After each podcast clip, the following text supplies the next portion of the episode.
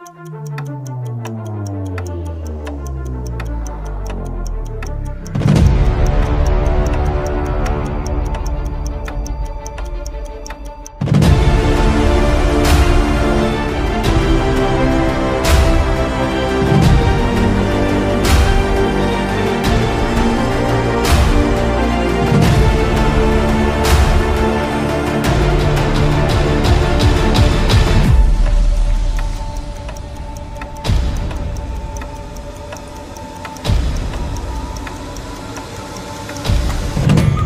Olá, minha amiga, olá, meu amigo, como é que vocês estão? Bem-vindos a mais um episódio onde estudamos obras póstumas. Tá servido um cafezinho aí? Hoje nós vamos continuar estudando uh, Extratos in Extenso, Extratos in Extenso, do livro das previsões concernentes ao Espiritismo, que são é, comunicações diversas aí que foram juntadas, né? É, dos dos pertences do Kardec e depois de mais de 20 anos publicados com este título de Obras Póstumas, que nos traz curiosidades e informações interessantes até a respeito da vida do próprio Kardec e dos lançamentos das obras, como é que aconteceram, etc. Tá? Hoje nós vamos começar com uma é, psicografia em 23 de fevereiro de 1868 comunicação íntima dada ao Sr. C, médium. Como você sabe, Kardec não revelava nomes de médiums justamente porque a importância era da mensagem e não do médium. Então, infelizmente, o meio espírita meio que esqueceu essa regrinha básica, né? Mas vamos lá, acontecimentos. Ocupa-te desde já com o trabalho que tens esboçado sobre os meios de seres um dia útil aos teus irmãos em crença e de servires a causa da doutrina. Porque será possível que os acontecimentos que se desenrolaram não te deixem lazeres bastantes para te consagrares ao referido trabalho. Esses próprios acontecimentos darão lugar a fases durante as quais o pensamento humano poderá produzir-se com absoluta liberdade. Nesses momentos, os cérebros em delírio, baldos de qualquer orientação sã, geraram enormidades, tais que a notícia do próximo aparecimento da besta do Apocalipse a ninguém espantaria e passaria despercebida. A imprensa vomitará todas as loucuras humanas, até se esgotarem as paixões a que ela terá dado nascimento. Semelhante época será favorável aos espíritas. Eles se arregimentaram, prepararam seus materiais e suas armas. Ninguém pensará em molestá-los, por isso que eles a ninguém causarão embaraço. Serão os únicos discípulos do espírito, os outros serão discípulos da matéria. É, pelo que a gente vê nesses acontecimentos, né? Ainda não chegou o tempo. Ocupa-te desde já com o trabalho que tens esboçado sobre os meios de serem um dia útil aos teus irmãos em crença. É, é uma mensagem para todos nós, não é? De realmente espalhar a verdadeira doutrina espírita, não o que ultimamente andam fazendo por aí, que não tem nada a ver com o espiritismo. Mas vamos continuar aí as comunicações. Agora de Paris, 4 de julho de 1868, pelo senhor D. Sobre os trabalhos pessoais do Kardec e conselhos diversos. Vão em bom andamento os teus trabalhos particulares, prossegue na reimpressão da tua última obra, faze a tua tábua geral para o fim do ano. É coisa de utilidade e, Quanto ao mais, descansa em nós, está apenas em começo a impulsão que a Gênese produziu e muitos elementos, abalados por ela, se colocarão, dentro em pouco, sob a tua bandeira. Outras obras sérias também aparecerão, para acabar de esclarecer o juízo humano sobre a nova doutrina. Olha que interessante, para quem acha que Kardec não era orientado pelos espíritos, era nesse nível, né? ela, é, ele era orientado com comunicações particulares sobre o que fazer, o que deixar de fazer.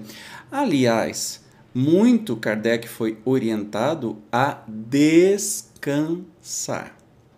E ele não descansou para aquela urgência que ele tinha por fazer tudo. Talvez sabia que seu tempo não seria muito grande, mas por causa desse não descansar acabou morrendo muito prematuramente. Não sem antes de nos brindar com trabalhos que a gente conhece maravilhosos. Mas vamos continuar nessa comunicação direcionada a ele. Aprovo igualmente a publicação das cartas de Lavater. É uma coisa pequenina, mas destinada a produzir grandes efeitos. Em suma, o ano será fecundo para todos os amigos do progresso racional e liberal. Também estou de inteiro acordo em que publiques o resumo que pretendes fazer sob a forma de catecismo ou manual, mas acho que o deves esmiuçar cuidadosamente. Quando estiveres para dá-lo à publicidade, não esqueças de me consultar sobre o título, terei talvez uma boa indicação a te oferecer, e cujos termos dependerão dos acontecimentos já verificados. Ao te aconselharmos ultimamente que não levasses muito tempo para remodelar a Genese, dissemos que terias de fazer-lhe acréscimos em diversos pontos, a fim de preencheres algumas lacunas e de condensares, aqui e ali, a matéria. A fim de não tornares mais extenso o volume. Não foram perdidas as nossas observações e muito nos alegrará ao colaborarmos na remodelação dessa obra, como nos alegrou termos contribuído para sua execução. Recomendo de hoje que revejas com atenção sobretudo os primeiros capítulos, cujas ideias são todas excelentes, que nada contém que não seja verdadeiro, mas algumas de cujas expressões poderiam prestar-se a interpretações errôneas. Salvo essas retificações, que te aconselho a não deixares de lado, porque os antagonistas se lançam às palavras, quando não podem atacar as ideias, nada mais preciso indicar-te sobre o assunto.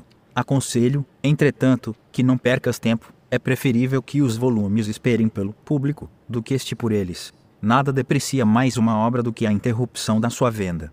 Impacientado por não poder satisfazer aos pedidos que recebe, o editor, a quem assim escapam ocasiões de vender o livro, se desinteressa das obras do autor imprevidente. O público se cansa de esperar e a má impressão que daí resulta custa apagar-se.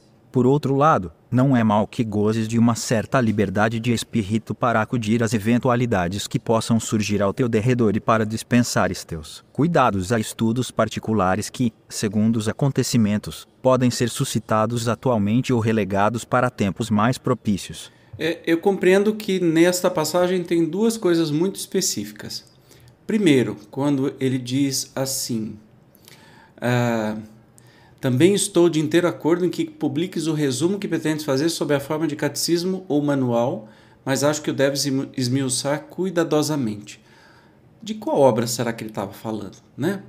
Então você vê que é, os espíritos vêm orientar e essa comunicação, deixa eu ver, não, não tem, não tem quem foi que deu essa comunicação, o espírito guia, talvez o, o, o guia pessoal de Kardec, mas aí depois ele fala sobre a Gênese, né? Que é para fazer alguns acréscimos, para resumir algumas coisas para não, não ficar muito grande.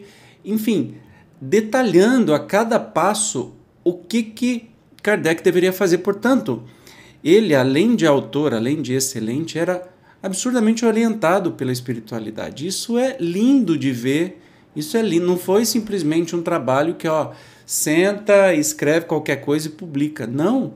Foi visto, revisto e depois de publicado, revisado ainda muitas vezes. Então, bem interessante.